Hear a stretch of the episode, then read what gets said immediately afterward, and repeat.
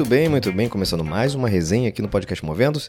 Eu sou Éder Monteiro, toda semana aqui com vocês para a gente trocar ideias sobre algum assunto relevante para o seu desenvolvimento pessoal, para trazer para você, de alguma forma, algum tipo de suporte, luz no fim do túnel, o que quer que seja. Eu estou aqui para isso.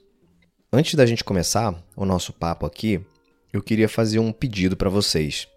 Essa semana eu vi um, uma postagem de um amigo, o Paulo. Paulo Amaral, inclusive, já fez parte aqui do podcast Movendo-se. Você pode ter acesso lá no início da terceira temporada. A gente estava falando sobre a experiência do cliente.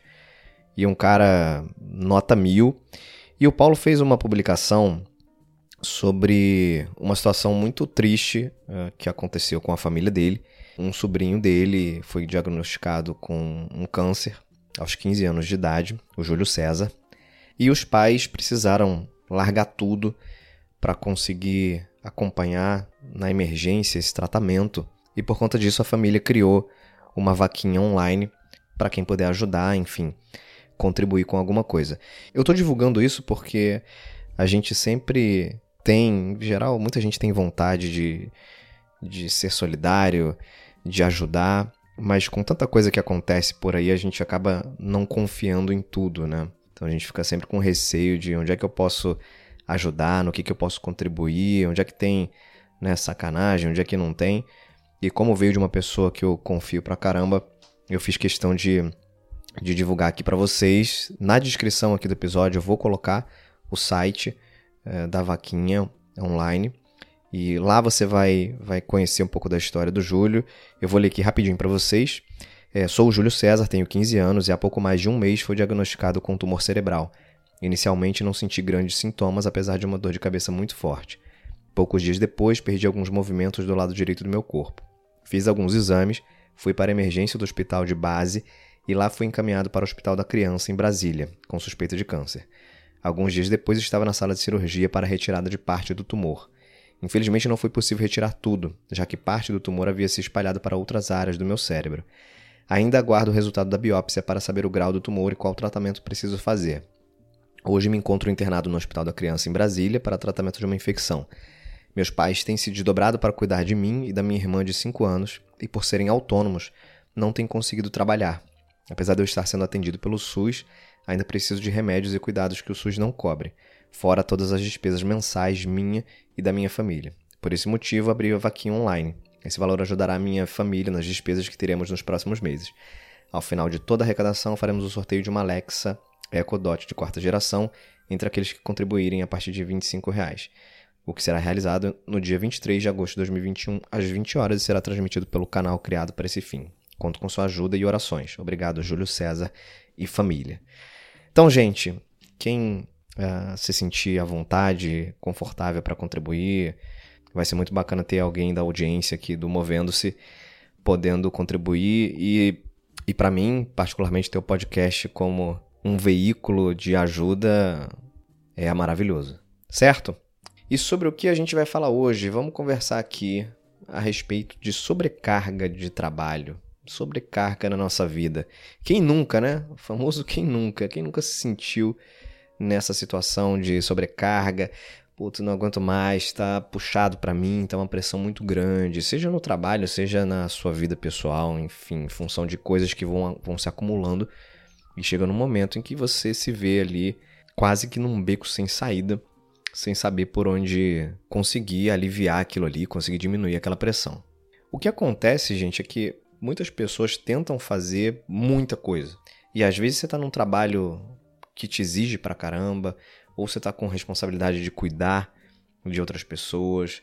Você, de repente, é do tipo daquela pessoa que não gosta de dizer não, ou que tem dificuldade para dizer não. Ou você se preocupa com coisas um pouco mais macro, como a solução da pobreza, questões globais, ambientais, mudanças climáticas, enfim.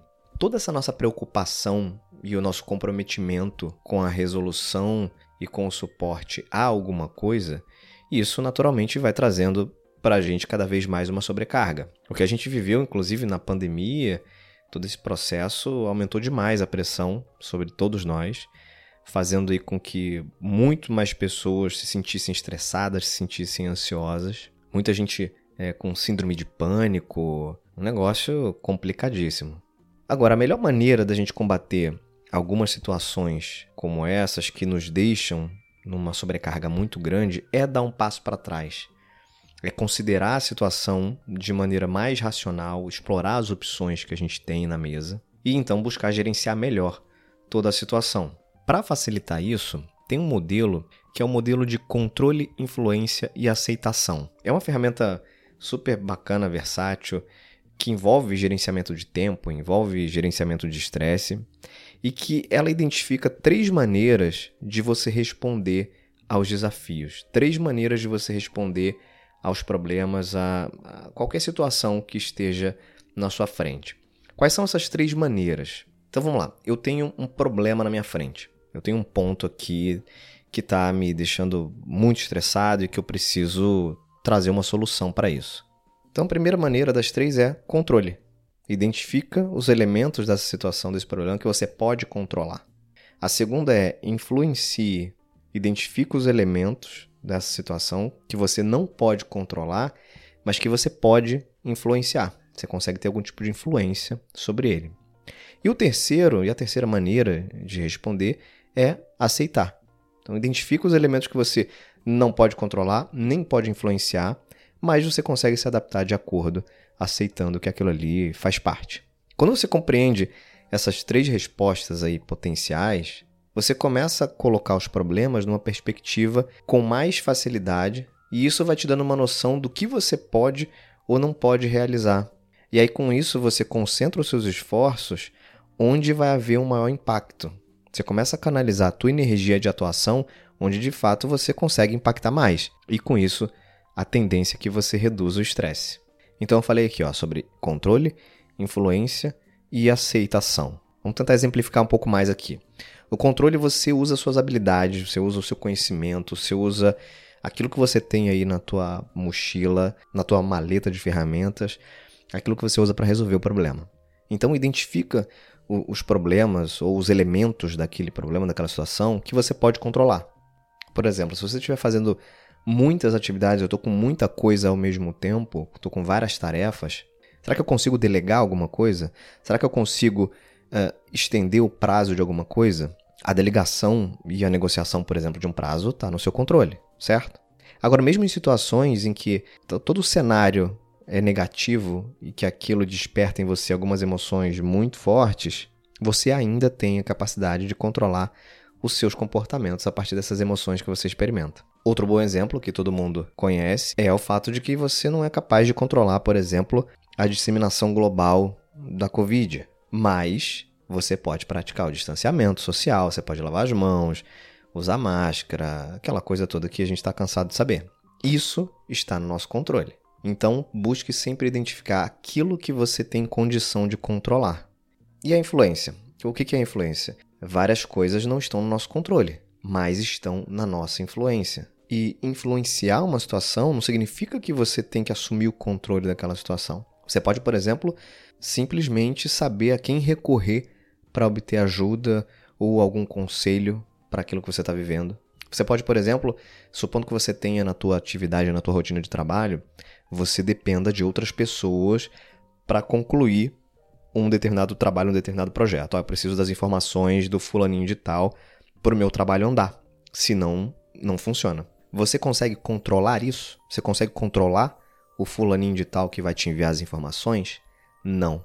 O envio dessas informações não está no seu controle.